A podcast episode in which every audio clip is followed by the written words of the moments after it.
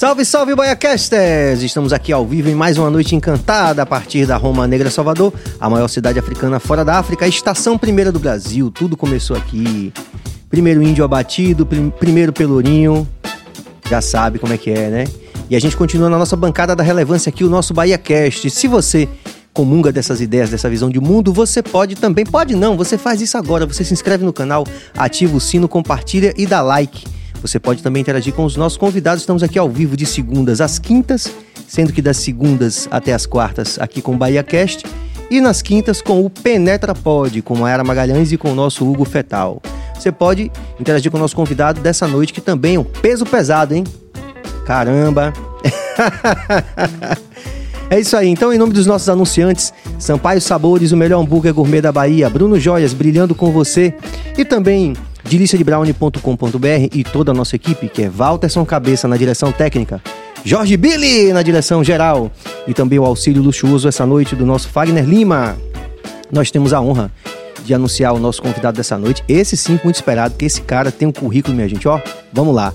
Engenheiro agrônomo pela UFBA, um cara que tem, é um servidor público que dedicou a sua carreira ao Banco do Nordeste, prefeito por dois mandatos consecutivos de uma cidade muito querida para mim, porque eu sou quase vizinho, a cidade de Alagoinhas, duas vezes deputado estadual e agora deputado federal pelo PT, o nosso Joseildo Ramos. Seja bem-vindo, meu irmão. Boa noite, Sérgio. É um prazer estar aqui com vocês para a gente fazer esse bate-papo. Eu também estava preocupado porque muito congestionamento do tráfego, quase que eu não chego aqui. Mas estou aqui à sua disposição. Maravilha, a gente fica muito feliz porque a gente está ao vivo, você sabe, a gente pode interagir, rapaziada daqui pode interagir, perguntar tudo para esse peso pesado, minha gente. Porque é o seguinte, a gente agora, vocês conhecem o BaiaCast, a gente vai dar um enfoque muito especial à política, lógico, é, considerando a, as agendas de todas as pessoas que se dispuserem a vir, né?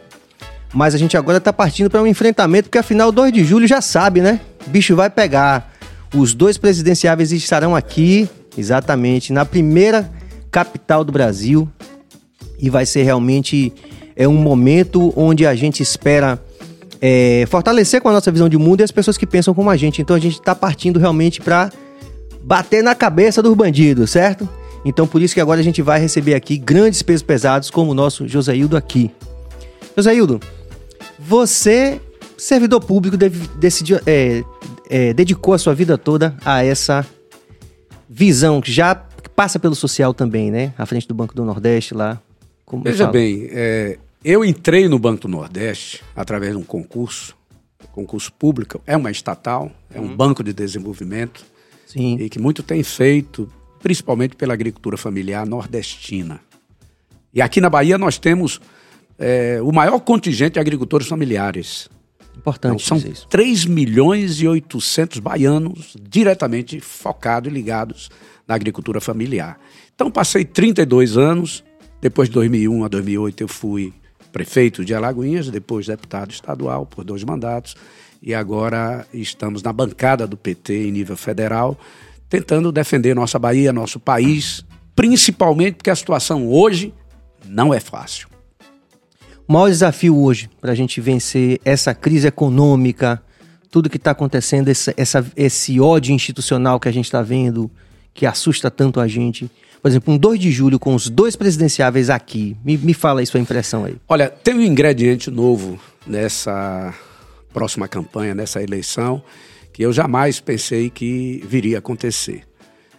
Tem muita gente que vestiu a roupa da política agora. Muita gente que tem ódio, muita gente que não gosta de preto, não gosta de pobre, não gosta de nordestino. Eles vestiram a roupa da política e vêm para a rua. Nunca se vendeu tanta armas em nosso país como se vendeu agora. Nunca se estimulou tanto a violência, o ódio, gratuitamente, principalmente contra a mulher. Todos os dias a gente vê situações terríveis. Ultimamente, dois problemas graves de violência contra a mulher, que resultou em situações terríveis. Então, nesse momento, no dia 2 de julho, nós vamos ter aqui a antítese uma de um lado, outra do outro. Luiz Inácio Lula da Silva, na minha opinião, o melhor presidente que este país já teve, principalmente para quem vive na borda, nas franjas da sociedade. O mais pobre, Embora Lula tenha entrado na casa de todo mundo, sem bater, do rico ao pobre. Vencemos a fome. Não é fácil dizer isso, às vezes não se compreende.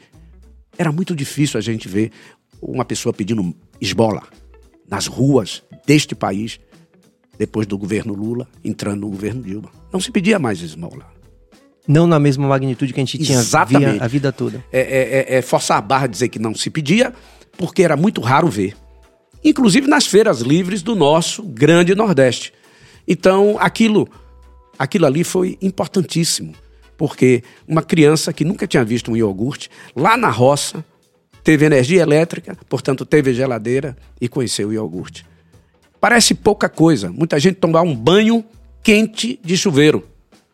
Para quem passou a ter isso dentro de casa, passou a ser um luxo.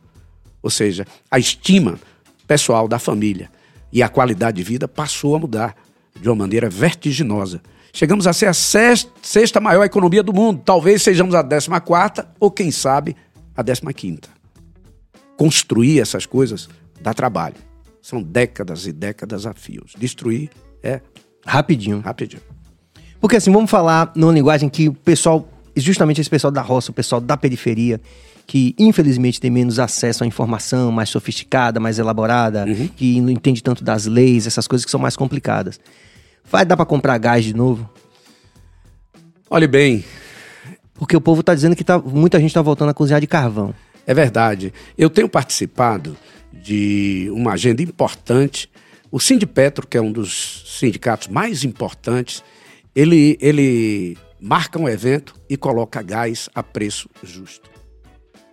Então, a fila de quem vai buscar o gás a preço justo é grande, é enorme, não dá para todo mundo. Mas quem pega o gás paga 50 reais. Caramba. Por que isso? Esse é o preço justo. Esse é o preço em real. Você trabalha em real, eu também trabalho com real. Mas o preço dos combustíveis Sim. e o você voltou cozinha... agora ao ICMS, não foi? Hein? Você voltou agora ao ICMS, você participou. Voltei, voltei. Inclusive, nós Fala- tentamos demonstrar e denunciamos o tempo todo que isso seria uma farsa. É uma questão política. Atinge o vereador e o prefeito, Sim. que vai baixar o dinheiro para a saúde, para a educação, para o desenvolvimento e assistência social. E há muito tempo, eu lembro atrás, eh, a alíquota nunca se estabeleceu com relação ao preço dos combustíveis. Não se atacou o que deveria atacar. Ou seja, você dolarizou o preço dos combustíveis com aquilo que ele chama de preço de paridade internacional, que nada mais é do que criar um ambiente dolarizado para favorecer as grandes petroleiras do mundo em detrimento da Petrobras, em detrimento do interesse da classe trabalhadora e da maioria da população. E digo mais, por conta disso, o que é que aconteceu agora? A maior parte da, do início desse processo inflacionário, a inflação, a caristia dos alimentos, se deu por causa do diesel. Eu nunca vi, nos últimos anos, diesel ser mais caro do que gasolina. Vá no posto que você vê. Rapaz, essa foi bem, Né? essa foi complicada mesmo. Pois é, complicada. Então, isso para favorecer quem está lá fora, não a você que está na roça, a você que está na periferia, a você que perdeu o emprego. Como é que faz agora? Então, a economia no nosso país regrediu muito. E quando a inflação chega e não tem dinamismo na economia, se perde o valor. O real é a segunda moeda no mundo que mais perdeu valor. Em 28 anos, o salário mínimo é, é menor, é menor no seu valor real por conta da inflação. Então isso é terrível para todos nós. Agora, a pergunta dura pra você, Fica porque você sabe que eu, eu, eu- nós somos da mesma bancada, né? Eu Isso. raramente falo disso aqui no BaiaCast, mas estou me sentindo à vontade pelo nosso pertencimento, a gente ser praticamente conterrâneo, enfim. É, qual a dificuldade da gente é, hoje nesse país polarizado? Qual a dificuldade da gente comunicar isso? Como foi nesses 20 anos que a gente perdeu essa capacidade, talvez, na sua avaliação? Quero que você fale sobre isso. De comunicar isso para o cara lá da favela, que foi mais atingido. É, na realidade, se você observar, tem alguns recortes que é, só com o tempo a gente vai saber o que aconteceu. Eu vou tirar o, o recorte da Bahia e vou mostrar. São quatro governos do PT Sim. na Bahia. Todos os quatro foi uma, uma campanha ganha no primeiro turno. Isso É. é inédito em toda a América Latina. Não é? E a Bahia hoje tem aquele governador que é, as avaliações objetivas colocam como o melhor governador do Brasil, do ponto de vista da sua gestão. Não que não possa merecer, merecer uma crítica ou uma coisa ou outra, até internamente. Entretanto, é de longe o melhor governador deste país. Então, a comunicação com o seu povo aconteceu aqui. Percebeu? Lá fora, no Brasil grande. Então, tem uma parte do Brasil que é diferente do Nordeste, que é diferente do Norte. Então, nós temos um país que é continental. Então, por exemplo, no Sudeste e no Sul, nós perdemos a campanha. E colocamos na frente um presidente que, na minha opinião, não nos representa, é um desequilibrado e que não tem é, qualificação para presidir um país tão grande, um país tão importante e que teria que ter alguém que gostasse de gente, que gostasse de povo. Então, essa comunicação se perdeu por aí. As pessoas passam a desacreditar cada vez mais na política. Mas eu, quando sou confrontado com essa situação, eu digo que a política é boa. Ruim, às vezes, é a qualidade do voto. E nem sempre por culpa do eleitor. Porque ele falta a informação necessária para votar bem. Mas eu falo daquele eleitor que vende o voto. Daquele eleitor que vai para a urna e duas semanas depois esquece em quem votou. Tem uma coisa também do voto útil que é bastante um fenômeno bastante complicado, né? Quer dizer, a meu ver. As é. pessoas pensam assim, ah, eu não vou, sei lá, digamos, eu não vou votar em X porque Y tá melhor nas pesquisas, por exemplo. É, aí eu vou a, perder meu voto. Aí a pessoa tá pensando em um jogo, não é? Eu vou votar para quem vai ganhar. E ele pode estar tá esquecendo que se o cidadão que ele vai votar ganhar, ele é quem perdeu, juntamente com sua família, juntamente com seu povo. Entendeu? Então não é um jogo. O voto é uma arma porque, fundamental. Isso, isso acho legal a gente falar um pouquinho mais, porque eu, digo a todo mundo, até, até, meus colegas que são amigos da vida toda, que são de outra bancada, que falam assim, gente, mas a gente tá pagando a mesma gasolina cara, minha gente. Não tá dando certo isso daí, não. Fala a verdade. Olhe bem. Rapaz, não dá não. Bicho, o cara ir daqui pra Lagoinha tá difícil, bicho. Tá difícil. O cara que é trabalhador, que, é. Tá, que quer escoar sua produção. Tá, tá difícil, né? Tá Agora, me perdoe minha ansiedade, fica. é porque cabeça ele fica jogando. Você já conhece cabeça, né? Ele é um, é um mago do audiovisual, sabe tudo. Ele tá mandando já aqui algumas perguntas e interações, não é, cabeça? Você mandou? Vamos lá? Vamos ver se a gente consegue botar o pessoal aqui para poder Vamos conversar lá. com a gente? Vamos lá. É, Zironaldo Barros, esse nos representa. O povo de Conde se orgulha da representação de Joséido Ramos no Congresso. Um abraço aí, Zironaldo. que surpresa. É. Muito Fábio, bem. Fábio Titia, estamos juntos, deputado Joséildo. Um abraço, é... Fábio. Estamos colados aqui. Duca Santos disse tudo, nossa economia está regredindo tanto e eles se valem da falta de conhecimento das pessoas. Muito bem, Lucas. Tudo bom. Vamos lá. É, tá bombando, hein? Adenilson de Andrade Santos, zagueiro de esplanada. Parabéns, deputado. Valeu, zagueiro, Adenilson. Ah, ele é o zagueiro. É, ah, é tá. o zagueiro. Eu já ia perguntar se você joga bola assim mesmo. Eu, eu, agora só jogo de gude. bola de gude. Mas você jogou mesmo? Edson Joguei. Gomes esteve aqui, rapaz, ele disse que jogava bola mesmo, pensou em ser profissional. Aí eu sempre pergunto a turma, por que todo mundo sonha? Não, eu, eu, eu joguei. Eu não era um bom jogador, mas cheguei a jogar no juvenil do bicampeão baiano, chamado Atlético de Alagoinhas. Ah! bom, pai. Muito bom. Vamos, pronto, daqui a pouco a gente tem mais. Vamos lá. Billy também, o nosso diretor-geral, está ali com o microfone, também vai fazer algumas interações daqui a pouco, né? Porque Tudo tem bem. pergunta de todo lado, tem dúvida de todo lado. A questão é, do, dos combustíveis. Tem, tem, tem uma forma da gente. Porque se critica, eu vi o Kim, o Kim Kataguiri, por exemplo, falando que, é, o, que agora ele se coloca como oposição ao Bolsonaro, né? Tem Vai? muitos deles. É. Aí ele diz assim que, que, ele, que o Bolsonaro tentou intervir na, na política de preço da Petrobras do mesmo jeito que a Lula e o Dilma e a Dilma.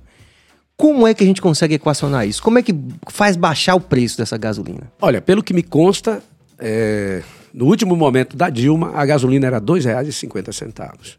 E a alíquota do ICMS, ela estava lá em cima. Na realidade, o que ocorre hoje é aquilo que eu te falei. É, vou dar um exemplo. A refinaria Landulfo Alves, ela foi privatizada. Aliás, ela foi doada, não é? Para um grupo dos Emirados Árabes. E hoje o nome da antiga refinaria de Mataripe, Landulfo Alves, é a Selen.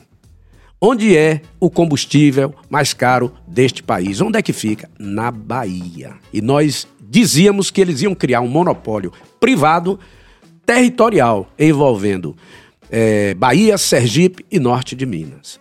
Então, imagine um grupo privado mantendo esse monopólio em que o preço do combustível não passa pela visão do maior acionista da Petrobras, que é o Estado brasileiro. O dono da Petrobras somos nós que somos brasileiros. Mas a gente não está ganhando esse dinheiro. De, de jeito nenhum, sabe por quê? Porque a orientação de Paulo Guedes, que eu acho que é, é o, o posto Ipiranga, coitado do posto Ipiranga porque esse é o pior ministro da Economia de todo o período republicano deste país. O que foi que ele entregou para o mais pobre durante esses penosos três anos e meio de Bolsonaro? Não, diga isso daí que é o pessoal entender, o pois pessoal é. na favela entender. Então, o que foi que veio? Me cite uma coisa boa. Eles disseram, olha, a corrupção foi só no governo do PT. Não é verdade. Aconteceram coisas erradas e pode observar que quem foi preso, a menor parte foi do Partido dos Trabalhadores. Por que, que o PT hoje está reabilitado? Por que, que todo mundo aqui quer Lula na sua grande maioria?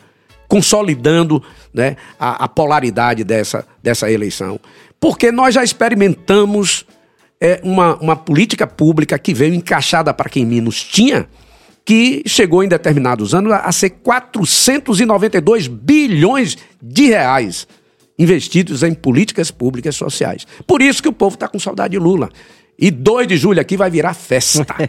Pode ter certeza. É Lulinha, Ave Maria. Me diga uma coisa, mas não dá um medo assim? Às vezes eu tenho um certo medo dessa polarização. Você acha. Chegou algum momento que fez sentido ter uma terceira via? Eu digo assim no sentido do país não ficar tão polarizado? Porque, Olha. porque de um lado a gente. Tudo bem, vamos lá. A gente enxerga todos esses dados que eles estão aí para quem quiser ver. Mas a gente tem aí uma parcela da população que num determinado momento ali em 2018 estava é, tão polarizado que dividiu família, dividiu, teve amigo que ficou sem. Você deve ter experimentado isso, não sei. Com certeza. Né? Olhe bem. Teve é... algum momento que fez sentido a terceira via? Olha, eu estive sempre em uma parte da polarização. E o, a minha preocupação seria com o outro polo ganhar, que foi o que aconteceu. Prender o Lula sem provas, tiraram ele da disputa, Primeiro tiraram uma presidente que não cometeu crime nenhum, ninguém prova. Olhe só é as louco. coisas que aconteceram. Tudo isso para beneficiar um tosco 28 anos de mandato, não produziu nada no parlamento brasileiro. Um desqualificado, um despreparado presidente desse país. O, o Brasil hoje é um páreo internacional. Um absurdo o assassinato dessas duas figuras, o indigenista e o jornalista, defensores da floresta em pé, que ela rende mais para os povos originários, ela estando em pé e para o Brasil e para o mundo, para o clima mundial. Inclusive a Noruega mandou aquela, aquela ideia, né? Todo mundo. Diz que assim que, que o. Que, essa foi engraçada pra caramba, amiga. A Noruega disse assim: olha, assim que voltar a Lula aí, a gente vai voltar com o, o o apoio que eles, né, tem um apoio financeiro. Ah, são dezenas pra... de países, mas é. voltando à sua pergunta. Desculpa o quê? É, não, fique tranquilo. nós, nós estamos com muito pouco tempo, isso é bom porque é pedagógico. Nós Sim. temos os dois lados da moeda. Dois lados da moeda. Sim. A boa política dos governos do PT e dos seus aliados Sim. e agora o escorregão então, nós estamos vivendo um momento de trevas. É, esse país não sabe para onde vem, não se delineou, não se estabeleceu um plano de governo e esse presidente não pilotou nada de, de, de médio e de longo prazo. Não, não existe por vir com esse governo aí. E todo dia ameaçando de golpe, golpe fardado, golpe com as Forças Armadas. Você tem medo? É, não, não tenho, porque a complexidade desse país e a resposta que se pode dar num ambiente como esse, pode ter certeza que pra gente, que já viveu nas trevas durante 25 anos, a gente sabe que não vale a pena. Você pegou um, um, um Peguei, de ditadura? Na época, nós tínhamos um movimento... É, é, universitário muito, muito fervoroso na Universidade Federal da Bahia, em Cruz das Almas, sim, na Escola sim. de Agronomias, que era, que era vanguarda. Então, nós pegamos, nós sabíamos o que é a falta de liberdade. Não queremos voltar para esse tempo. Você foi preso alguma coisa assim? Não. Passou violência? Não, mas nós tivemos o Exército e a polícia dentro do campus universitário, porque você não pode invadir Sim. não é? Um campus universitário, porque aquilo ali tem autonomia. A área de segurança nacional. Com base, é, é, com federal. base na Constituição Federal. Então, é, nós vivemos esses momentos e não queremos voltar atrás. Pode ter certeza que. Mas, os, Brasil... mas os Estados Unidos não, não sinalizou aí, porque disse que é, os americanos falam assim: ó, vai ter guerra aí, ninguém acredita. Ah, não vai não, não sei o que, papai. Eles já, já tinham certeza. E agora eles dizem que tem certeza que não vai haver sucessão política. Qual a sua avaliação disso? Olhe bem, lá no, nos Estados Unidos, é, que embora é, se venda como a grande, a maior democracia, o país mais estável do ponto de vista de suas leis, e isso é verdadeiro, então o Trump, ele praticamente se insurgiu e incitou um golpe. E deu Verdade. tudo errado, porque as Forças Armadas, constitucionalmente, ela não é nenhum poder moderador as Forças Armadas não devem se meter em política. O papel é defender a soberania, defender o povo brasileiro, governe quem governar. Beleza, eu concordo com você. Agora, assim, só para só a gente colocar sob uma perspectiva é o seguinte, que uh, os militares americanos sempre foram legalistas. A despeito da polarização que eles sofreram e da insurgência, porque outro dia eu tava dizendo, rapaz, o cara conseguiu botar a galera dentro do Congresso, esse cara é maluco mesmo, bicho, né? É, mas Lá não pega, porque os militares têm essa tradição legalista. É verdade. E nós já temos um precedente aqui. Inclusive, você acabou de citar que você passou por essas situações na, no finalzinho da, da ditadura. Você acha que, que, de repente, essa informação dos americanos procede, que a gente vai ter mesmo intervenção e que não vai ter sucessão política? Olhe bem, é de fato diferente, porque em vários momentos da história do Brasil, então, é, as Forças Armadas, eles vieram para a política. A República começou com um golpe, né, na é, verdade. Né? E se acostumaram com isso. Hum. Mas é, tiveram que sair pelas portas do fundo. Porque foi um momento em que o país sofreu Sim. muito. E tinha muito problema, muita corrupção, mas ninguém podia falar nada. Entendeu? O atraso desse país acabou com a redemocratização. E eu estou falando de todos os Sim. presidentes que vieram depois, independente da qualidade dos seus mandatos. Entendeu? É, é o que eu penso. Uhum. É, tomara né, que a gente possa contar, porque, de fato, até um determinado momento, parecia que não havia consenso nas Forças Armadas, então estava tudo dividido. Agora eu não sinto tanto mais isso. Eu acho que a galera tá meio, talvez, pelo desespero, pela pressão. Cine falou uma coisa interessante aqui, que diz assim, eu pensei que ela tá com a dor de corno do PT, porque Diga. Cine é polêmico demais, né? Mandou aquele recado lá pra Canário também. É, mas eu, eu queria ter essa certeza, sabia? Às vezes eu fico um pouco. Eu, eu tô preocupado com o 2 de julho. Eu tô sinto um pouco preocupado com esse 2 Olha, eu. Não, lógico. Eu falo porque tem um lado que está é, verbalmente colocando isso, né? Falando de ódio, propondo, comprando arma, se colocando, dizendo que vai ter golpe. Eu tenho. Olha, por, olha esse, bem, por esse aspecto. De... É, a gente se preocupa com a forma que nossa jovem democracia vem sendo tratada, torturada, aliás, por quem seguem esse elemento que está aí na presidência da República. Isso é ruim. Isso é ruim porque gera incerteza, é verdade. É. Mas se tem uma coisa importante que a gente percebe em todas as camadas, e principalmente aqui no Nordeste, é a certeza de que não existe nada mais importante do que a permanência da democracia. Porque as oportunidades, por mais difícil, por mais doída que seja, nasce com a liberdade. Sem isso, nada feito. E nesse sentido, vou fazer uma pergunta que. É, tem um, sabe aquele ditado que está brigando com Deus? Assim, é um ditado italiano. Aí é uma história italiana, o cara tá brigando com Deus. Aí a pessoa chega, pô, você tá brigando com Deus? Não, porque eu acredito nele. Primeiro ponto para brigar com Deus é que eu acredito nele. Então, eu, nesse mesmo sentido, fazendo uma analogia aqui, eu queria lhe perguntar o seguinte. É, então, é assim que se justifica, por exemplo, a presença de Alckmin é a preocupação maior com a democracia, porque no primeiro momento você pensa assim. Para muita gente da nossa bancada, inclusive, foi difícil aceitar Alckmin. Qual a avaliação que você faz disso? Olha, é, eu vou tentar mergulhar e Fica ser. à vontade. E ser bem Tô assim. Ó, deixa eu te falar. Quem me dera todo dia tivesse uma pessoa Ó, que pudesse te, mergulhar Deixa eu te falar. É, quando eu soube da notícia, para mim mesmo, eu tive que fazer uma reflexão. Pronto. Porque os maiores embates nos estados, e principalmente os estados mais ricos, e lá do Sudeste, que lá tem três dos mais ricos, né? tem Minas, tem o Rio e tem São Paulo, Sim. foi com os tucanos, com o PSDB. Entretanto, nós estamos na eleição, na beira da eleição, que vai ser a eleição das nossas vidas. Nós ainda não amadurecemos, repito, a nossa jovem democracia. E temos que fazer tudo para defendê-la. E essa eleição, o molde dela, o pano de fundo dela é a defesa da democracia.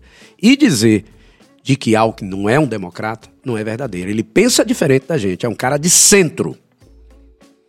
E aí, o aceno que foi feito pelo PT é de que nós temos que fazer uma transição para o que está aí e a gente tem que ter mais gente nos apoiando, mas que sejam democratas. Porque quem vai pilotar o próximo governo é a democracia. O marco tem que ser esse. E, e tem que ter um objetivo claro. A prioridade é para quem não tem, do jeito que fizemos. Então, é, agora, será um governo sofrido. Porque, do ponto de vista da economia, para arrumar a economia do jeito que está, não será fácil. Então, é preciso que o recado seja bem dado para que as pessoas entrem no próximo governo sabendo que a gente vai reconstruir o Brasil. Trazer de volta a esperança que a gente já sentiu. Foi essa reflexão que fez você se pacificar com a presença de Alckmin? Foi. Foi. Não, não é uma coisa, vamos dizer assim, fácil. Entretanto, eu defendo e sei por que, que Lula é, teve esse tirocínio, teve essa capacidade de olhar, de perceber que ele estava é, dando um recado a partir da composição da chapa. Eu acho que Lula tem credibilidade para isso. Ele tem demonstrado.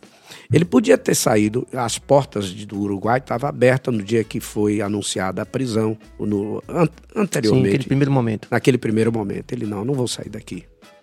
Eu vou ficar aqui. E imagine, durante 582 ou 583 dias, eu não me recordo bem o número, ele ouviu do lado de fora: Bom dia, presidente Lula. Boa noite, presidente Lula. Durante quinhentos e tantos dias. Foi a vigília que permanentemente estava lá é, sendo solidária, representação de toda parte desse país. Inclusive, eu tive lá. Você teve lá? A dar o bom dia e a boa noite ao nosso presidente. Ele não estava só. Sim. Você foi lá também fazer a vigília? Claro. Muito bom. Você, e aqui no plano estadual, temos aí também uma disputa forte, né? Temos sim. Essa, nessa, nessa disputa aqui agora, a gente está no terceiro momento é, dos nossos governos. E tem ingredientes diferentes. Por exemplo, aqui tem gente que é bolsonarista e é rodeado de bolsonarista, mas tem vergonha e medo de se juntar a Bolsonaro. Do outro lado, do outro lado. Você fala político? É, político, Sim. candidato a governador. Ah. É, do outro lado tem um ex-ministro que saiu agora, é bolsonarista, tá tomando conta do palanque. Aí, no outro campo, vai ter gente que vai ver o palanque montado, mas não vai ter coragem de ir para lá. Prefere a dizer pode votar em qualquer presidente. Tu já viu um candidato a governador não ter presidente para votar? Então eu tô tranquilo com o meu Jubiabá, que é o Jerônimo. Sim. Né? Eu me Será lembro... que Jerônimo veio aqui conversar com a gente? Fale lá com ele, vá. Falo mesmo. Rapaz, o, o, Porque... o Jerônimo é arriliento. Porque eu vou lhe dizer uma coisa, pronto, é esse é, mesmo. Aí, aí pronto. Porque, veja só, uma das coisas que, na época até de, da, no, no, na campanha de Rui, muito se falava que Rui tinha esse, esse caráter mais técnico, você falou, isso, da gestão. E foi o grande. Se alguém pode dizer que teve um ponto positivo, de qualquer forma, foi. Ele sempre foi um cara. Ele não era um cara das luzes, não era, não era um político personalidade, como Lula, talvez, né? É. Assim, ele era mais um cara de caráter técnico, né? Que tinha uma competência técnica. E muita gente não acreditava que ele fosse, fosse vencer, né? Jerônimo, na sua avaliação, a mesma coisa? Olhe bem, são, são duas figuras importantes. E é, o, o, Partido dos Trabalhadores, ele, eles trazem essas oportunidades para figuras que não tinham nenhuma chance de, na história dos que chegam a ter a presidência, do que chega até a ser governador. O Rui veio da favela, da liberdade. O Wagner veio do seio dos trabalhadores sindicalistas. É, o, o, Jerônimo, ele, ele veio de lá de Jiquié, Aiquara, bem próximo a Jiquié. E você pode ver que ele está encarnado ali, miscigenado em negro e índio. Então, um cara que hoje é agrônomo como eu, meu colega, Sim. professor lá da UFES, e é um cara que veio ter uma passagem extraordinária do MOC, que lá em Feira de Santana, em toda a região, principalmente a região cisaleira, Sim. os movimentos sociais. Então, o camarada que estava no pé da obra, construindo cidadãos e cidadãs. A principal ferramenta que ele trabalhou durante esse tempo todo foi a pedagogia cidadã. Quando você faz uma comparação, nós estamos no final de junho. Na primeira eleição de Rui, eu não me recordo bem, me parece que era 8% que o, o Rui tinha, e o, o, o, Paulo Souto, me parece, ou foi ele ou foi, foi ele. Me, me parece que tinha 50 e tanto, 60 e tanto. Pronto, como é que vai ganhar? Foi primeiro turno. Hoje o Jerônimo, Jerônimo tem 18%. Sim. É diferente, tá mais encaixado. Mas quando bota com apoio de Lula, vai ser com apoio de quem? É de Lula. Aí ele tá passando outro. Grampinho. Não é? Então acho que vai dar certo. Ah, e até Alice Portugal teve aqui, foi uma noite maravilhosa. A Olivia Santana também. Ah, duas extraordinárias. Aí, duas arrilietas. Eu comentei com ela até aquela situação lá, rapaz, que eu, que eu fiquei com pena de Neto, que chamaram o Neto de comunista. Eu, falei, vem cá, Alice, agora o Neto vai entrar na, na bancada. Ela falou assim: não, gente, com todo respeito Neto, mas Neto não é comunista. que foi? Ele foi, chegou a ser chamado de comunista aqui, né? Ele se afastou da imagem do presidente, não foi, é, José? É, na realidade, eu. Desde cedo, né? Ele foi meio que. Tipo, olha, freando ali. Como é que você avalia isso? Rapaz, olha, não, não existe política morna. Política morna, ela não se estabelece. Toda política. Tem que cair pro pau mesmo, é, tem que entrar no pau, né? É, na, em síntese, é, é tensa. Hum. Porque quem está na política mexe com escassez, hum. mexe com riqueza e mexe com a falta dela. Em qualquer lugar que você mexa, você está fazendo isso em detrimento de outros, não é? Porque o desejo é o desejo da política. Então, para não ter guerra, nós temos a mediação da política. Por isso que a gente tem que tratá-la bem. E aí, o adubo para tratar bem a política é o voto, a qualidade do voto. Não tem outra coisa. Porque existe tudo na política. Tem gente boa na política, tem gente que não vale nada. Não é? Como em qualquer lugar. Em qualquer lugar. Aqui no BaiaCast, inclusive. É, não sei, peraí. Eu espero que não. Eu, ainda, eu ainda... não podia perder a piada, eu nunca perco. Né? vai lá, vai lá. Mas então, eu, eu, eu, acho que num momento, num momento como esse, é, não tem porquê a gente deixar de abraçar o que está dando certo. Então, a Bahia está dando certo. Ah, mas tem muito problema resolver, resolver na Bahia? Tem. Mas eu duvido. Por exemplo, nesses governos aqui, nossos, foram construídos 20, construídos 20 hospitais territoriais, regionais, de referência. 20. Lá atrás, antes do primeiro governo de Wagner, tinha 20 anos que não se construía um hospital na Bahia. Então, quando faz a comparação, é algo, a diferença é extraordinária. Então, por isso, a gente acha que o cabimento de quem vota é votar no que está dando certo. E os problemas a serem resolvidos? Aponte um aí para é, poder. Olha. Pro... Para a gente saber que a, a, nossa bancada tem consciência tem, do que precisa melhorar. Tem, tem. Eu, eu papo acho. Papo reto. É, pa, papo reto. Aqui na Bahia, acho que a gente tem avançado bastante eh, no saneamento urbano. Precisamos migrar para o saneamento rural. Então, é, é, é fundamental. E a Bahia criou exemplos extraordinários para isso e outros estados nordestinos avançaram muito mais. Então, então tem unidades é, de saneamento rural que foram é, como, como valorizada como uma dimensão muito muito forte, um exemplo. E essas coisas estão paradas, soltas lá na Chapada Diamantina, em Ceabra e em Jacobina. Sim e a gente precisa propagar. Então, acho que isso aí precisa ser muito mais aprofundado e bem feito. Outra coisa também que eu considero importante, nós avançamos demais na agricultura familiar. principalmente é, no processo é, de produzir, de, de processar aquilo que você colhe para não vender por atravessador. Sim. Portanto, você agrega valor. Então, unidades de produção agroindustrial para agricultura familiar se investiu muito, mas muito mesmo. E precisa continuar, porque o contingente de agricultores familiares é muito grande. Portanto, o próximo governo deve continuar nessa mesma pegada. Outra coisa importante é a Bahia fez muita estrada e recuperou muita estrada. Hoje, os dois governos, 15 mil quilômetros entre novas rodovias e implantação de outras. A Bahia é do tamanho de uma França, praticamente. Então, botar a tem muita coisa para se fazer também em infraestrutura Sim. e logística para diminuir o custo do Estado no processo. Entendeu? Então, acho que isso é importante. A ponte seria importante também, né? É porque, vamos dizer assim, 70% é, do que se produz na Bahia, e principalmente da industrialização, está aqui no seu entorno desse grande, para além do recôncavo. No momento que você abre uma rota para lá, para o oeste, para o centro, para o sul da Bahia, então você encurta caminhos, você traz. É, é, do diminui vista, custo? Diminui custo do ponto de vista logístico. Você abraça a Bahia e todos os estados é, virão para a Bahia, que é o centro desse país.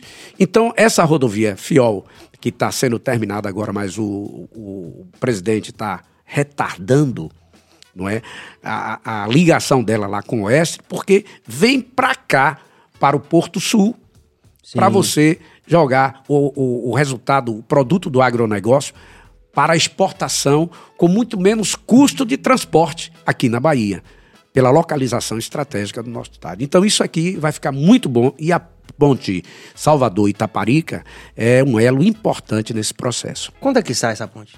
Olhe bem, já sabíamos que não, não sairia no governo de Rui, pela envergadura do projeto. Mas o, o, o, projeto executivo e tudo que já foi feito, eu acho que é um caminho sem volta. Por isso que a gente deve votar no Jerônimo, na minha opinião. Você acha que, que que aí, aí a, como é que eu posso dizer, aceleraria o processo da chegada da ponte? Porque, bicho, eu queria ir mais em Taparica, eu tô sem poder. eu acho. Não, eu não posso dizer Camilo, que. Uma dificuldade de chegar lá. Eu não posso dizer que outro governo que não o nosso é, deixe de fazer uma obra que é extremamente necessária. Sim. É a grande aposta para que a Bahia melhore. Qualquer. Como foi governo... o estaleiro, inclusive, né? Pois que é. ficou. Né? Então, que era uma grande promessa, né? Que, que...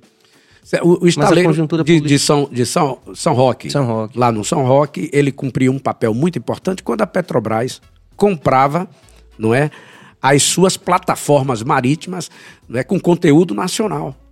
Então privilegiava os empregos aqui. Agora a Petrobras está comprando navios né, de perfuração e plataforma lá fora, gerando emprego aonde? No Sudeste Asiático. Infelizmente, é.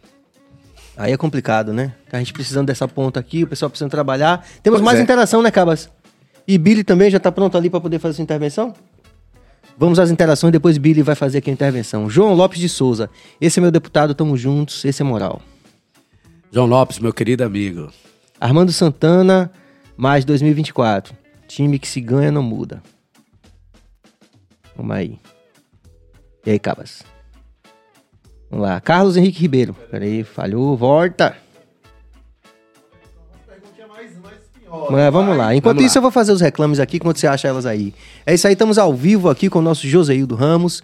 Você pode perguntar, pode. O momento é agora, minha gente. A gente tem que tirar dúvidas, é agora. Tem que mandar papo reto, porque não há mais tempo. A gente está aí, dia 2 de julho, os dois presidenciáveis vão estar aqui. É realmente um momento de decisão, de saber por onde é que a gente vai, né? Então, essa figura aqui, esse peso pesado, um cara que tem uma longa experiência, que tem uma, uma longa vivência com, com o Brasil profundo, né? Por ser agrônomo, por ter feito tudo que ele fez como é, servidor público a, lá no Banco do Nordeste. É, e toda a sua atuação. O momento é agora, velho. Pergunte. Pode mandar pergunta espinhosa que o cara tem condição de responder aqui. Vamos lá. Roberto Borba, deputado, o senhor disse que prenderam Lula sem provas, mas a condenação dele foi confirmada no TRF. Olhe bem, é, depois tudo isso foi revisado e quem ficou como um juiz da imoralidade que devia ser preso, tá aí o Moro, totalmente desacreditado. E o Dallagnol, Deltan Dallagnol agora, é, talvez tenha que devolver 2,8 milhões de reais. Hoje foi, foi estabelecido de que ele, isso de diárias e passagens. Então, imagine o que foi a Lava Jato. Na realidade, se arquitetou ali um processo para retirar Lula da disputa. Não é possível. Se vocês não querem ver isso, pode ter certeza que foi isso que aconteceu, porque até hoje, então o vício é uma coisa que, infelizmente, aqui no Brasil, o camarada utiliza um verbetezinho ou uma palavra em inglês para poder estar. Tá, ó, pegar a arquitetura jurídica, a lei que tratava da questão para prender Lula e para incriminá-lo, e usaram de maneira diversa do texto. E, no caso, por convicção e não por prova, está escrito isso. Ele incriminou Lula e Lula ele foi condenado sem prova. E isso está no texto, então foi sem prova. Depois revisaram e, o, e, e a suspeição de Moro, ela, ela foi transitada em julgado ele é um juiz desacreditado, desmoralizado e o Deltan Dallagnol também. Então, por isso que eu disse, eu digo que prender o Lula sem prova é a mesma coisa de qualquer um de nós aqui ser preso sem provas. Isso não existe em lugar nenhum do mundo. Eu não estou entrando no mérito. Não se provou absolutamente nada e Lula passou mais de 580 dias, dias presos. Esse é o fato. Podem gostar ou não, mas esse é o fato.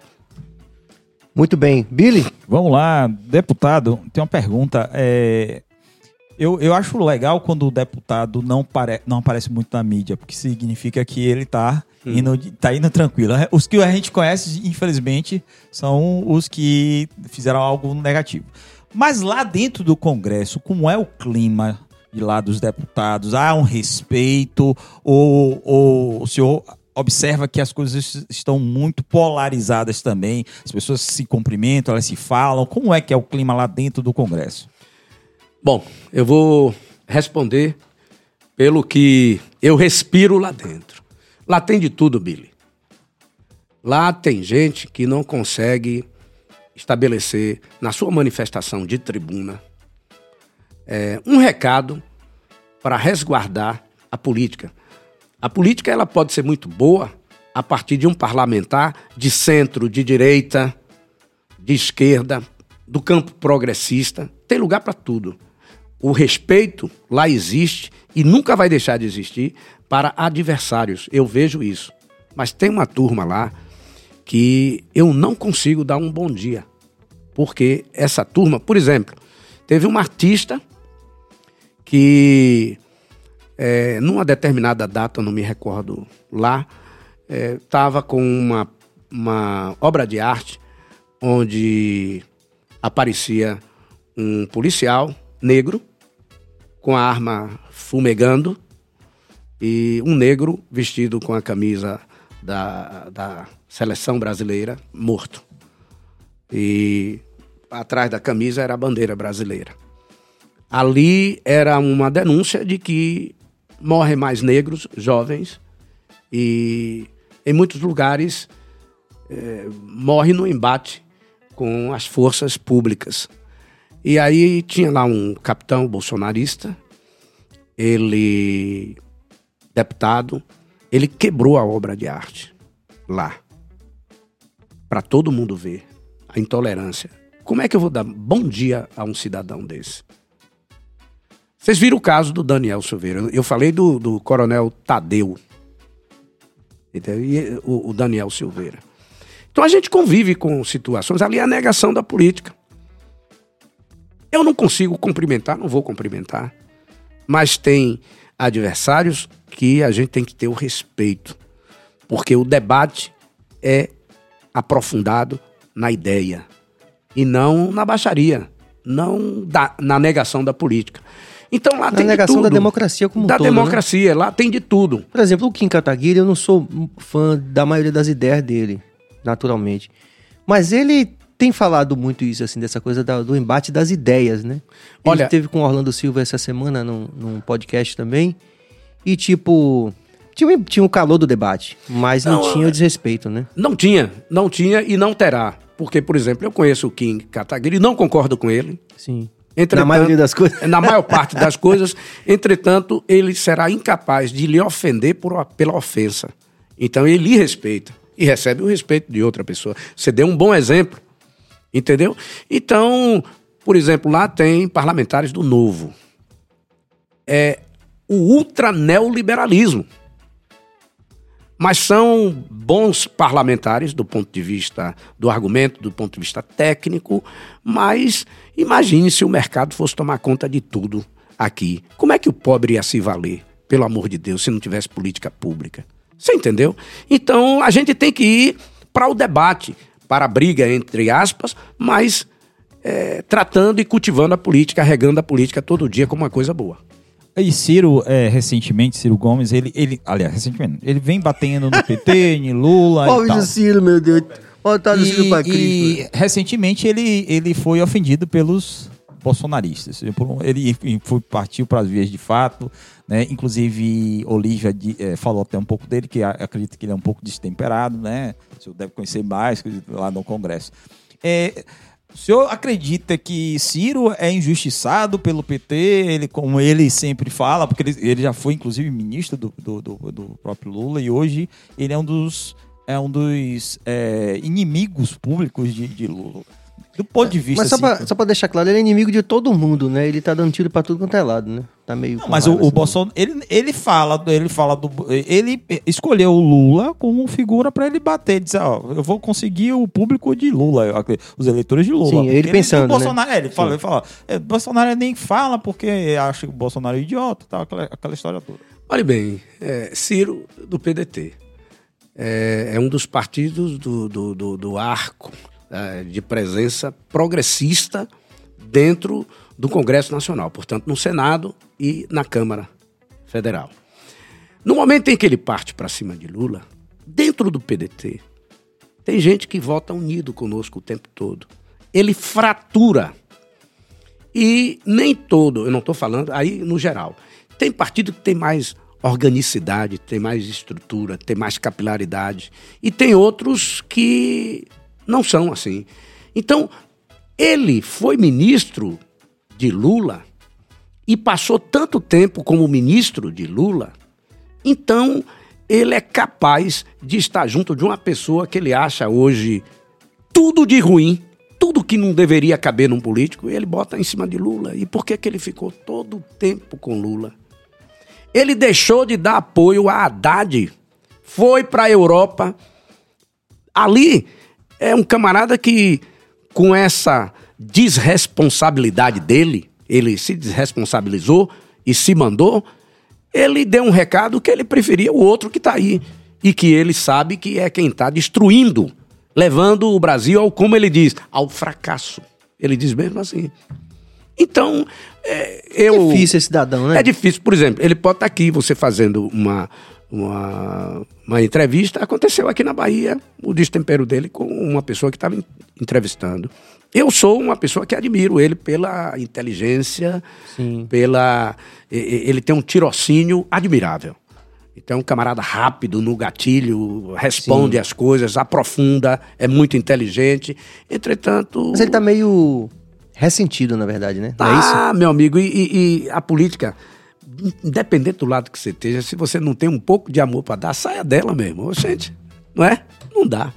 Ele, ele seria a terceira via? O senhor acredita nessa terceira via que não, exista? não seria a terceira via, porque se você tem o campo progressista e a direita, encarnada Bolsonaro e Lula, então ele é do campo de cá, mas ele está mal dizendo a casa que ele que ele que ele tá. Sim, deveria Esse estar é o mais, problema. por aproximação, deveria é, estar mais ele pro se diz centro-esquerda, né? Pois é. E o Amoedo? Você chegou a algum... conversou com a- ele? Não, nunca conversei, mas é um ultra neoliberal. É, um- Sim. é o cara do novo. A é despeito cara... disso, mas ele parece ser bem... Diz as É coisas... porque, é porque, como eu disse, vai no argumento. Hum. Então você tem uma ideia que a gente vai se aproximar dela? Não.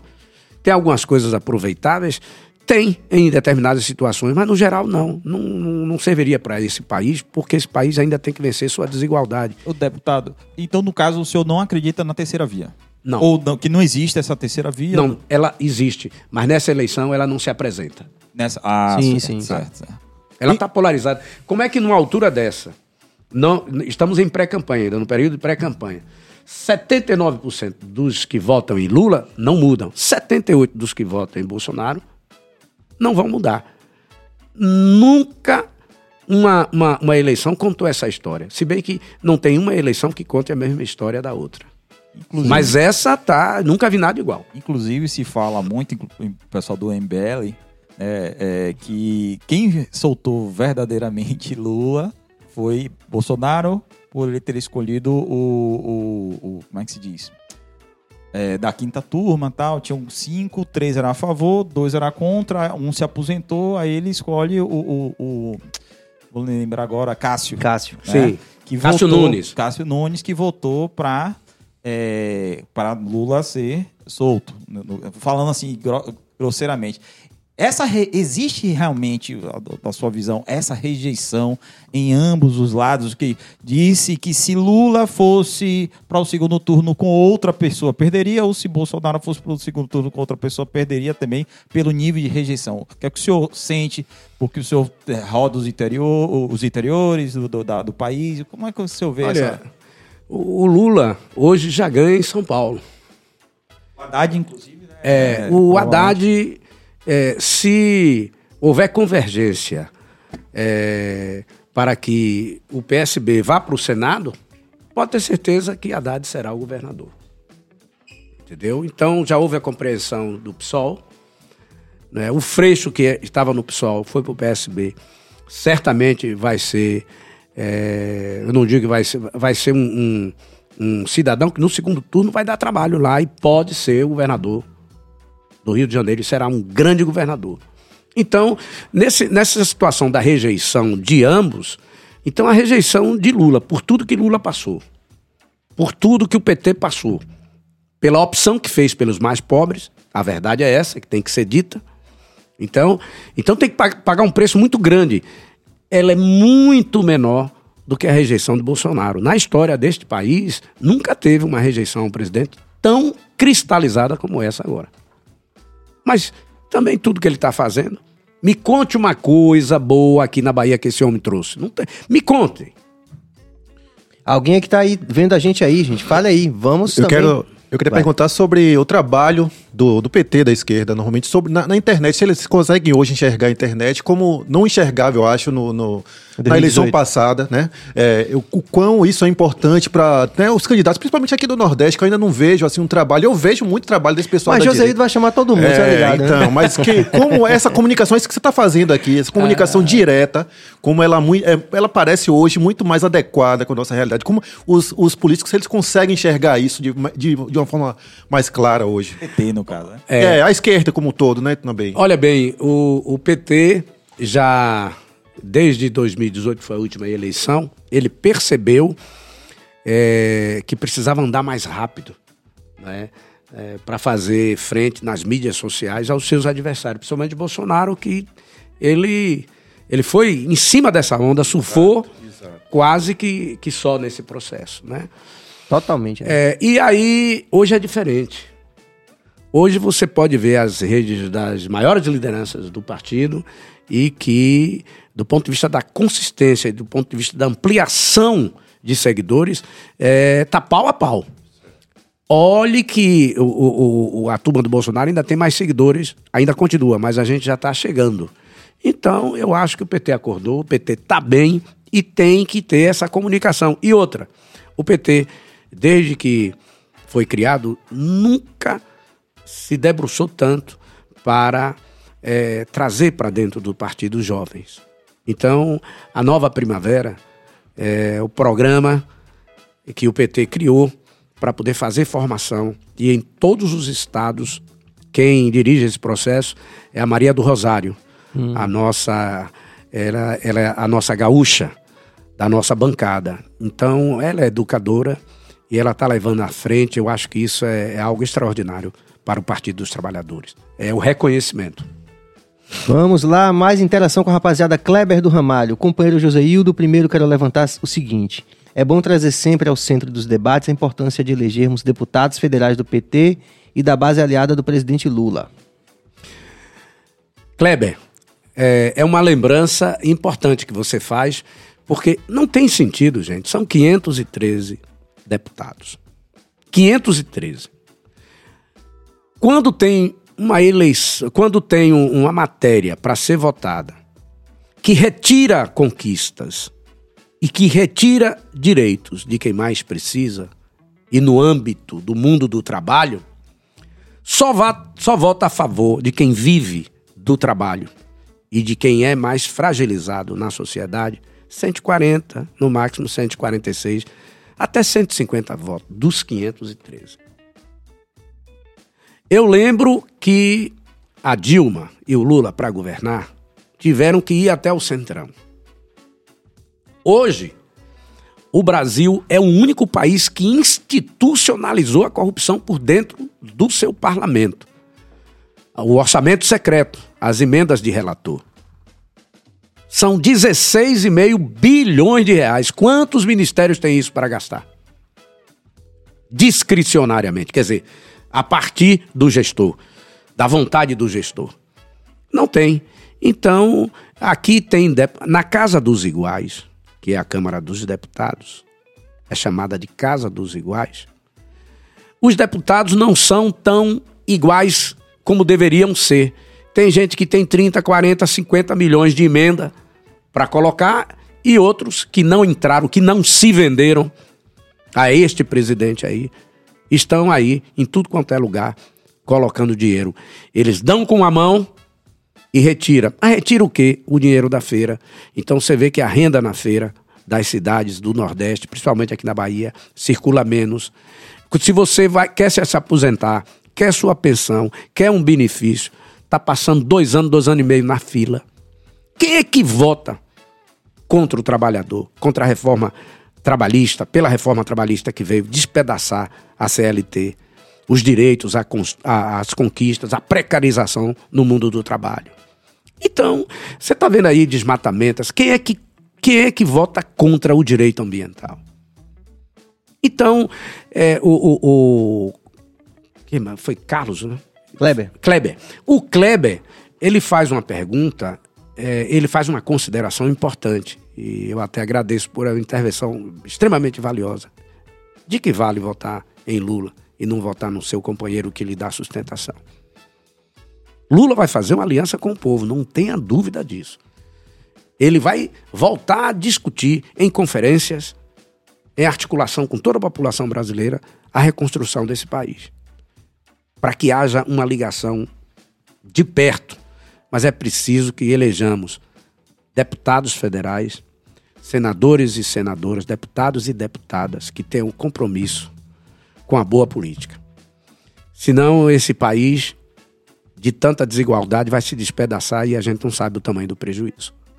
É muito já, sério. A gente experimenta no dia a dia essa violência Pois é. toda, né? Pois é. né, José? É, impressionante isso. Eu tenho, eu trago relato, né, de que eu É, o fui. Kleber chamou a atenção para algo fundamental. Foi, eu recebi, o menino me, me assaltou, deu até no Datena, tal, o menino botou arma na minha cabeça e tal. Aí acharam o menino, aí queriam que eu demonizasse o menino. Eu disse, pô, mas o menino tá ali, não, quer dizer, uma, situação tão complexa.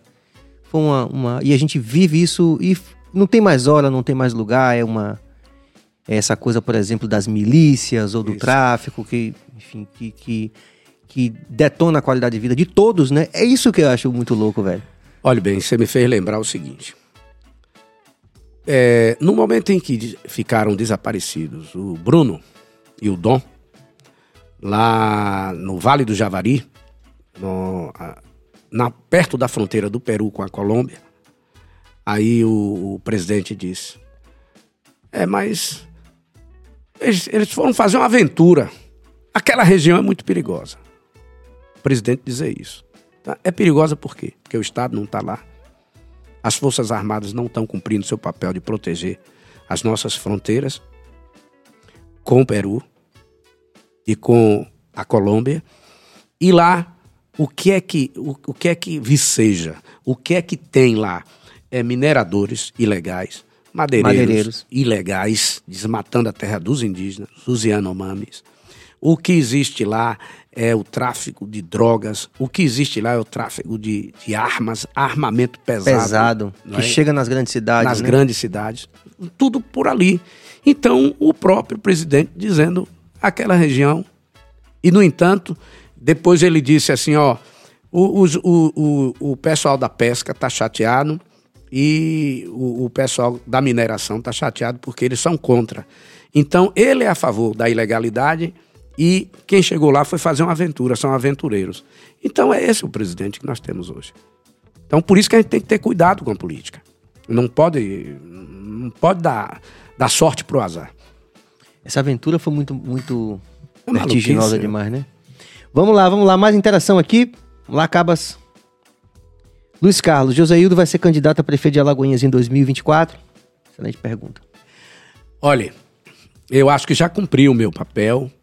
Não, não é bom a gente sair dizendo, vou fazer isso, vou fazer aquilo, porque tem circunstâncias. Mas é, eu me sinto satisfeito por ter passado oito, oito anos sendo prefeito e sair com uma avaliação satisfatória.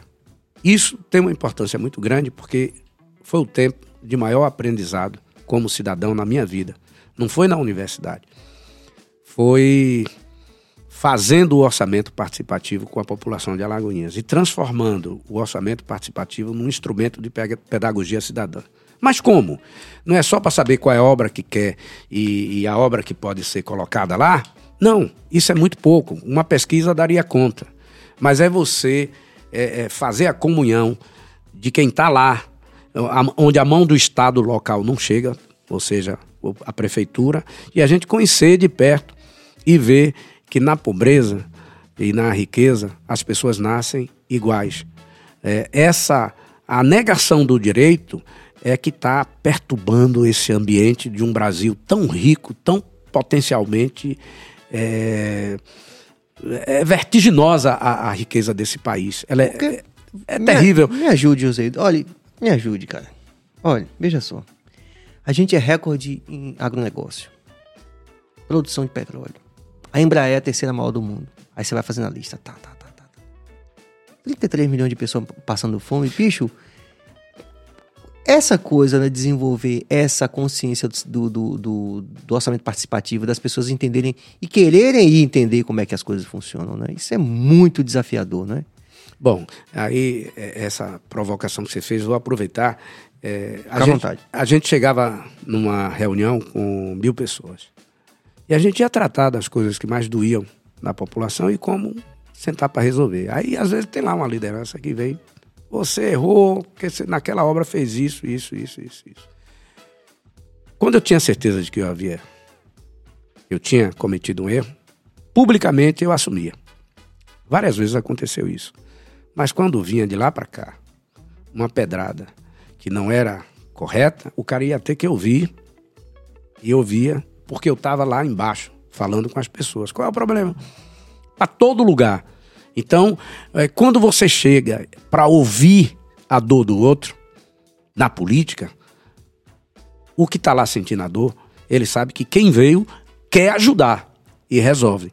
Então, eu, eu já aprendi na minha vida o que é ser prefeito e gostei porque hoje eu me considero uma pessoa menos ruim do que eu era. Por conta de quem andou me ensinando e que não me devia nada. Ensinar a ser gente, a ver a pobreza como eu nunca vi e ver que na pobreza tem respeito, tem amor, tem tudo. A única coisa que a desigualdade não pode continuar nesse país é o desconhecimento de que o direito de todos é igual e a gente, só através da política, a gente vai conseguir resolver isso. Agora é preciso organização da população, é preciso povo na rua, é preciso que a massa é, convija para a rua para mostrar eu existo e quero. Então, por isso, eu acho que dificilmente eu voltaria a ser é, prefeito, candidato a prefeito de novo, porque eu seria um, um prefeito intolerante. porque eu ia ficar agoni- agoniado e chato, velho chato, é brincadeira. Então, eu acho que tem gente nova chegando Sim. e de longe eu posso dar uns pitacos. Pronto. longe, né? Assim. Pá, mas é uma coisa linda, maravilhosa. Mas de Brasília mesmo, como, sei lá, senador ou algo assim? Não, é, isso aí fica pra, pra depois. Pra eu não- parte B do programa, É, a né? parte Outro B. dia que você vem aqui.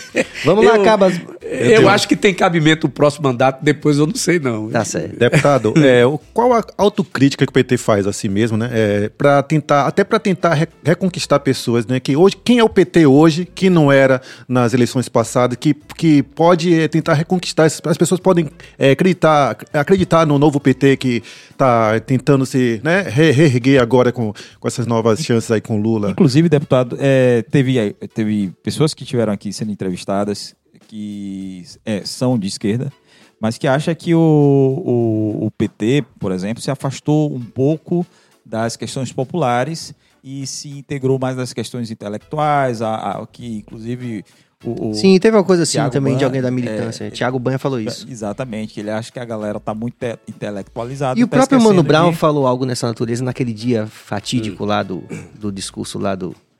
Qual é a sua avaliação disso? Olhe, olhe, olhe, olhe bem, é, eu não conheço nenhum outro partido que, na atualidade, é, todo mundo pede que o PT faça autocrítica. E qual dos outros partidos fizeram? Aponte um. O PT fez suas autocríticas e faz isso internamente. E já fez várias vezes, sabe onde errou. Mas ele vai ficar anunciando para os outros isso? Não faz. Quem fez, quem pede pra gente fazer, quem pedia muito eram os tucanos. Sim. Quando foi que eles fizeram autocrítica? Turma de. Dória. É? Dória que acabou de pedir para Não é? Então, então por isso que não faz, não, não vai fazer nesse aspecto. Faz internamente para estabelecer caminhos e outra. e- Eu me pergunto, o PT se afastou, tipo assim, né? Eu ouço muito isso. O PT se afastou das bases. Sim, o pessoal fala muito isso mesmo. Não fala? Fala. Mas quem é o militante da base? Filiado do PT, que está na base. Ele é a base. Ele está na base. Ele está no sindicato. Ele está na associação. Entendeu? Na realidade, o que ocorreu é que no momento em que nos tornamos governo, e foi recentemente, então nasceram outras tarefas, né? outros desafios que não conhecíamos, que a gente passou a governar o Brasil, como eu disse, a sexta maior economia do mundo. Então a responsabilidade para dentro do PT mudou e a gente ficou frente a frente com aquilo que a gente não poderia chamar de prática. Não tínhamos essa prática. Governamos municípios, eu governei o município antes de Lula. Lula começou em 2003 e eu comecei em 2001. Entendeu? Então, é, é, eu fui oito anos prefeito da Bahia e nos meus primeiros seis anos eu só fui recebido por Paulo Souto uma vez. Confesso que eu nunca vi tanta fidalguia, eu nunca vi tanta educação no tratamento para dizer não a tudo que eu fui pedir. Um prefeito de uma cidade Nem um importante, não, nada. E era assim a Bahia. Por isso, é, olha um exemplo prático de que por que, que a Bahia está bem. Bem, vírgula, governada. Por que, que a Bahia tem o melhor governador do Brasil? Porque, independente dessa imperfeição que está aí na presidência da República, imagine qual estado que, é, do ponto de vista relativo, mais investe em saúde, em educação, em desenvolvimento, em assistência social. Não tem outro. Não tem um município, e aí é quem é de oposição e quem é de situação. É isso que eu queria perguntar. É, Não tem essa distinção. Rui tem essa, essa atenção. Esse caráter o- republicano, pode ter certeza. Ele tem é, isso que faltava no solto? É, o, o, o, o Souto, ele. É como Apesar ele- de educado. É, é, é, era um cara que era diferente é, do velho. O, o- eu entrei para governar em Alagoinhas e eu passei um ano inteiro tendo que é, dizer que não era desonesto, porque era todo dia é, jornais, a imprensa, pá, pá, pá, pá. Porque eram seis, seis prefeitos do PT. Eu era um dos. Só tinham esses. Naquela altura. Naquela altura. E a gente teve que ralar. Teve uma vez que fizeram 39 ações, 13 mais 13, mais 13. Ele, a- até nisso eles botaram 13 vezes 3, 39. Todas elas, todas elas foram resolvidas que não teve nada. Aí a gente tinha. Nós não, não tivemos problema de aprovar projetos. eh, na, nós, não- nós sempre governamos com minoria. Mas quando a gente tinha um projeto e o dono do projeto ia ver quem votava contra, aí você tinha mil pessoas na Câmara, mil e quinhentas, duas mil pessoas. Era muito difícil votar contra. E eu estava livre de uma Ah, as série pessoas de... lá. É o orçamento Sim, participativo, Sim, sim, perfeito. que era utilizado como Sim. ferramenta de pedagogia cidadã.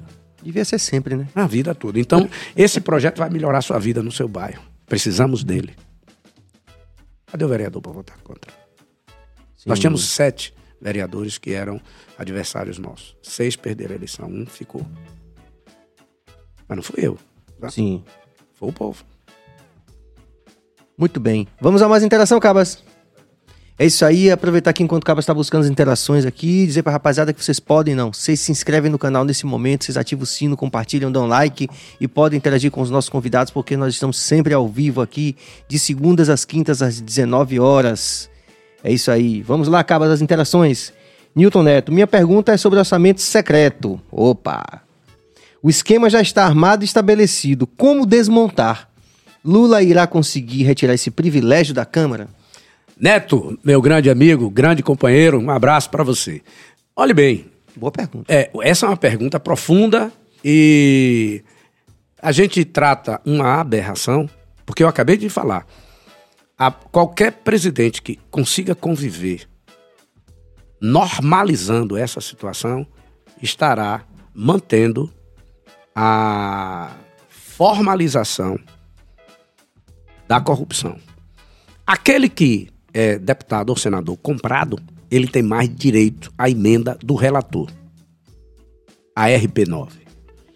E aquele que tem lá a sua quantidade de emenda, é a mesma coisa. Não se vendeu, tem menos dinheiro para colocar nos municípios. Eu acho que Lula não pode conviver com isso e não tenho dúvida, porque é a formalização da corrupção e eu acho que um governo sério não, não vai atender. Lá deve voltar a ser a casa dos iguais. Valbenilson Santos Ribeiro, Alagoinha está com você. Legal isso. Um abraço, Valbenilson. Vamos lá. É, Hamilton Anthony, deputado, você é a favor do endurecimento das leis contra a corrupção? Olhe bem, a corrupção não se vence pela dureza das leis, pela satanização, eh, pelo encarceramento da população brasileira. E a corrupção ela tem uma complexidade muito grande para seu combate. Não tem lugar nenhum no mundo onde não tenha a corrupção. Então, é a melhor, melhorar a educação, melhorar o direito às conquistas da riqueza de toda a nação e o Brasil É sistêmico, muito- né? É sistêmico e cada um, pela própria educação, vigiar. É, e, e não adianta você endurecer a lei, você vai fazer um- uma população carcerária imensa e, e vai ver que isso não vai acabar com bandido, não vai acabar com a violência contra a mulher, com a violência contra, contra as crianças, não, não vai melhorar os crimes considerados é, hediondos, vão continuar acontecendo. Na realidade, é educação. Porque eu sempre parto desse princípio aqui, eu falo isso com frequência, José. É, quando a gente toma, por exemplo, os países escandinavos. Você pega é, exemplo, por exemplo, na Suécia, onde um é, é, juiz do Supremo Tribunal pega transporte público para ir trabalhar.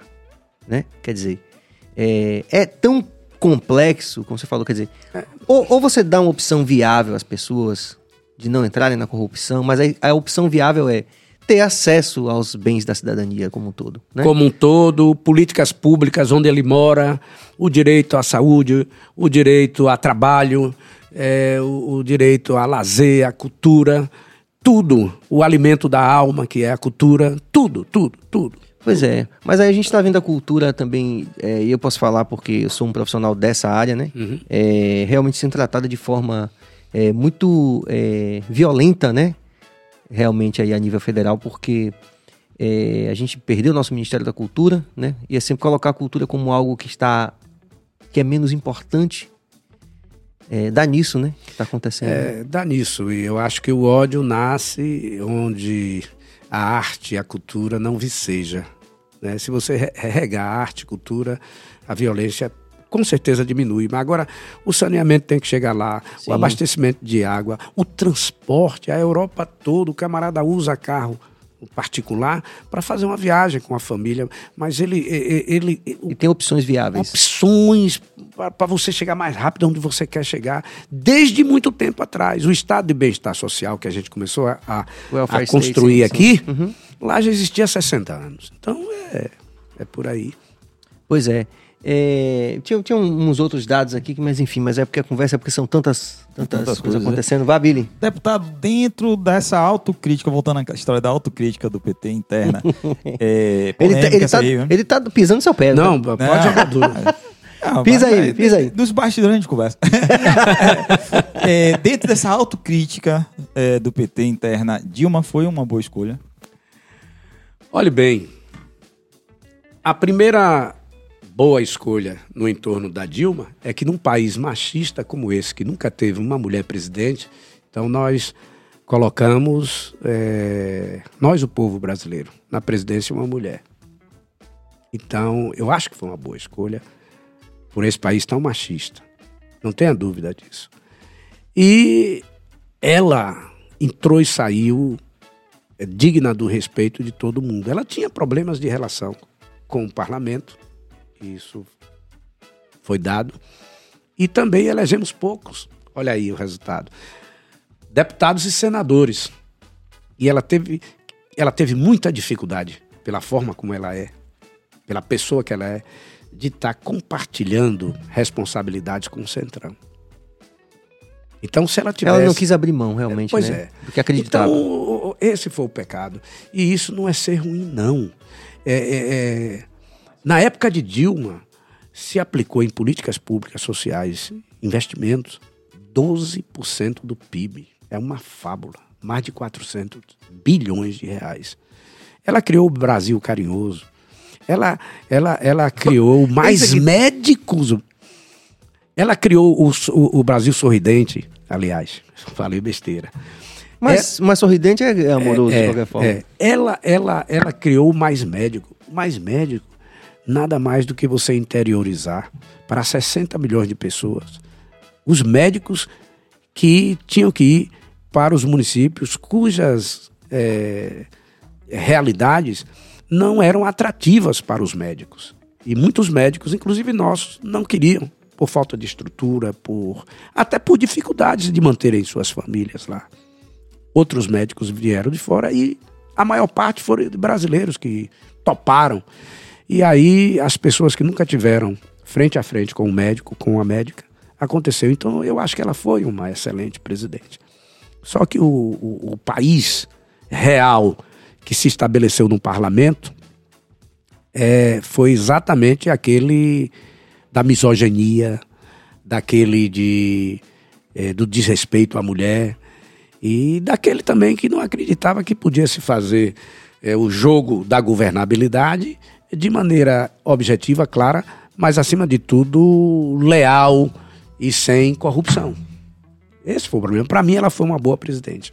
O senhor, como deputado federal, recentemente a gente soube do, do caso da juíza que acabou não permitindo que uma garota de 11 anos que foi estuprada, é, como é que se diz, não fizesse o aborto. Como é que o senhor vê como deputado, como político dentro da... Olhe bem, essa questão é preciso que a gente fale com todas as letras. O, o problema do aborto é um problema de saúde pública. Porque a lei já permite, e um dos casos é esse. E teve um caso da Carla Castanha, que sim, sim. foi. Não digo que foi pior, foi eh, tão terrível quanto. A gente não dá para aquilatar. A gente tem aquele apego mais a, a, em defender a, a, questão da, da criança, né? É, a inocência. E absurdo, a violência, e uma juíza que ideologizou aquilo que não pertencia ao texto da lei. Então, aquilo ali é, poderia trazer problema para a vida. Uma, uma, que começou a gestação com 10 anos, hoje tem 11, a criança. Como acontecer? É, e a outra, uma atriz conhecida, ela fez uma carta aberta, uma coragem extraordinária. Ela foi ser viciada, estuprada e resolveu ter a criança e optou pela adoção. Está previsto na, no texto da lei. E certamente supõe-se que uma enfermeira é, delatou e abriu, não é a, a A intimidade, a intimidade dela, dela, né? Privacidade. e ela, a privacidade, ela teve uma coragem extraordinária. Então, são atitudes como essas que valorizam. A mãe dessa criança, ela foi impedida de conviver com a menina 30 dias por essa juíza. E a juíza pedia que a criança desse respostas a questionamentos terríveis. É, os áudios são bem complicados mesmo. É complicado. Então, é, eu acho que o grande problema morre muitas mulheres hoje que nem têm dinheiro, nem têm onde é, fazer o tratamento e o que se morre de gente no Brasil e no mundo. Em clínicas clandestinas. clandestinas e tudo mais. Então, a gente tem que olhar para isso. Isso também e muito mais é olhar para a vida. Entendeu? Porque a gente sabe que esse mundo aí não é fácil e principalmente é, teve aí a quantidade de crianças, eu vi hoje, em São Paulo, 1.400 e poucas crianças tiveram no ano, neste ano, problemas de estupro. Crianças com até 14 anos. Ou seja, é muito grave, tem que se falar mais sobre isso, né? Com Temos... certeza.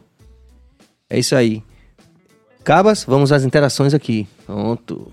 Cláudia Passos, boa noite, deputado. Acompanho o trabalho com o agro e a preocupação com a natureza. Quais projetos nessa área? É, Cláudia, é, não, não há assim um projeto em específico. É, eu não sou membro do, do, do, do executivo hoje, eu estou do poder legislativo. Então, você tem lutas e a partir dessas lutas nascem projetos.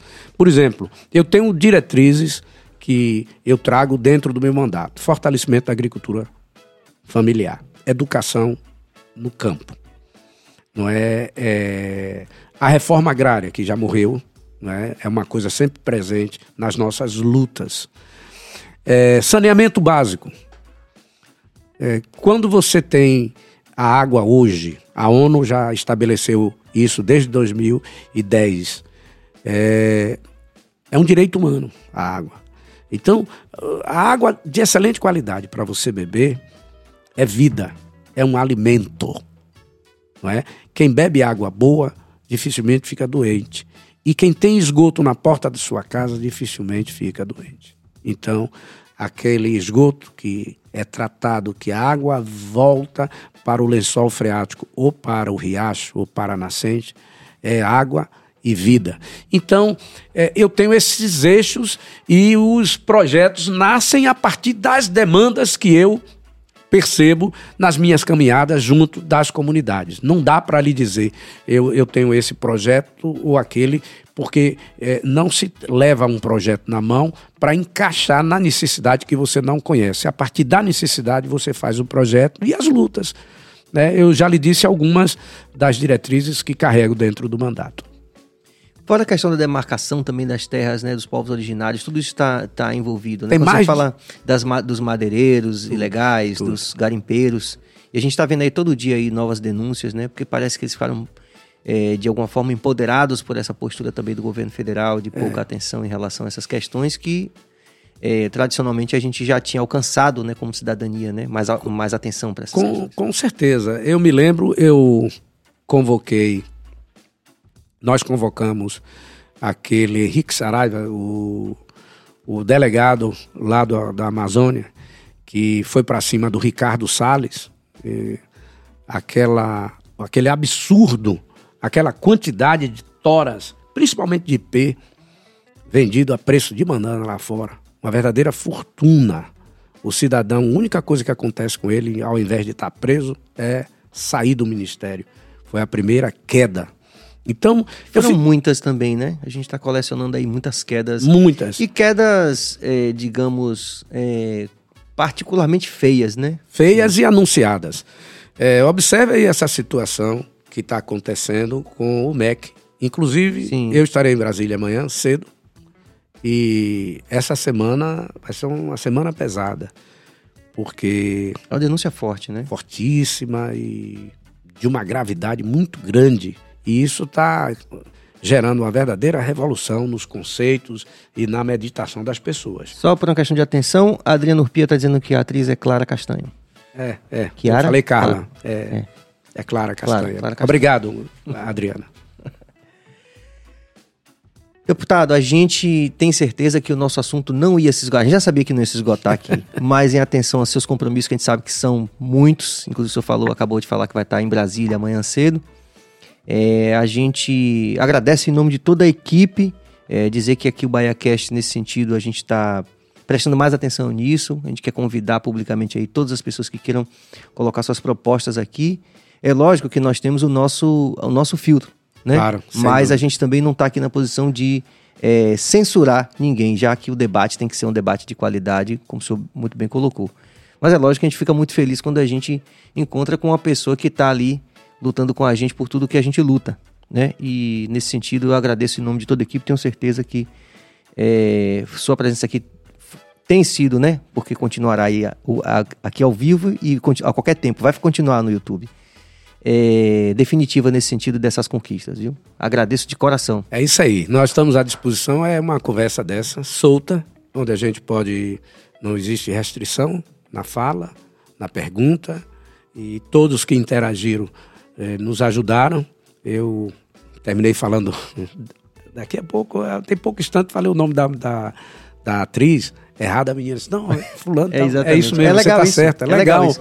E constrói, né? É, constrói É. e de qualquer maneira eu quero parabenizar a, a vocês. Eu confesso pela primeira vez, eu fiquei assim, rapaz, o negócio é, é legal. O Billy ali, pau! e Eita, Billy! Vamos chamar É essa turma aí, viu? É. Fala com o Jerônimo lá. Jerônimo, alguém tiver perto de Jerônimo aí, vem Ônibus, aqui Wagner, poder a gente. todos são- são todos ah, Wagner é um carinhoso. Wagner, inclusive, a gente fez uma ação interessante com o saudoso Jorge Portugal. Ah, e, meu e ele- amigo, meu amigo. E aí ele- a gente tava tocando um violão e, e nosso baterista com um carrom, né? Aquele Sim. instrumento. Sei, sei, que parece uma, sei. parece uma cadeira, né? Uma cadeira, Aí pá, pá. Wagner chegou assim. Pô, eu ganhei um negócio desse, eu sei que eu não vou tocar, vou mandar pra você. Aí ligou mesmo e mandou, a gente tem um presente dele, que é um carrom que foi dado de presente por ele para nosso É uma baterista. figura ali. É, né? é. E, enfim, Galego. estamos aqui também dispostos a aprender nesse processo e, e- e- colocar as ideias em pauta, porque afinal de contas o momento está chegando, né? Tá chegando e nós temos que abrir os braços para dizer, ó, estamos aqui, vamos lá junto. A gente precisa do Brasil bom, o Brasil gostoso do jeito que é, mas tem que ser mais igual. Então a luta é na política, é ter fé e aprofundar a luta, se organizar, porque a gente precisa tratar o Brasil bem para que as futuras gerações se deem melhor do que a gente, né? Com É certeza. tudo que a gente quer. Obrigado, Camila, aí, toda a equipe de produção que a gente não, não viu pessoalmente também. O Cabas também, de qualquer forma, está envolvido com os dois empreendimentos. Meu conterrâneo. É. Muito obrigado de coração. Valeu. E até a próxima. Tá bom. Vai ter que ter um B, né? Parte B. Já, já eleito na, já em É, no exatamente. próximo ano. Manda aí, Billy, essa agenda. Vamos lá, amanhã vamos ter o ator do bando de teatro Olodum, Jorge Washington, que vai Grande bater um figura. papo aqui com a gente aqui, bem interessante. Amigo de longa data. Exatamente. E quarta-feira é, vai- vamos ter aqui um cara chamado Val Valen, que é o Bel Marques da, da- de Salvador. Ele vai estar aqui batendo papo com a gente. Ah, o sósia de Bel vai estar aqui? O Sósia de Bel. Eu quero, tá ver, aqui. eu quero saber o que, que Bel vai pensar disso depois, viu? É, inclusive, ele me tá mandar o WhatsApp aí- Serginho, pô. A gente já tá preparando pra Bel também chegar aqui. Mas estamos. Vamos Marques. receber o Val aqui também com todo carinho também. E agradecer a presença do deputado, muito bom. Né? A gente tá, o BaiaCast está nesse, nesse viés agora também da política, que a gente acha muito importante para que o jovem se antene. Né? Inclusive, já temos um, é, Lídice da Mata já confirmou também a, Pronto. uma data aí. Vai vir Figura. aqui. É, vai Gente vir aqui boa. também, certo? Para falar sobre política e antenar essa juventude. É isso aí. Muito obrigado a toda a equipe, mais uma vez. Joséildo Ramos, muito- muita paz, muita luz. A toda a equipe. E é isso aí, até amanhã com Jorge Washington.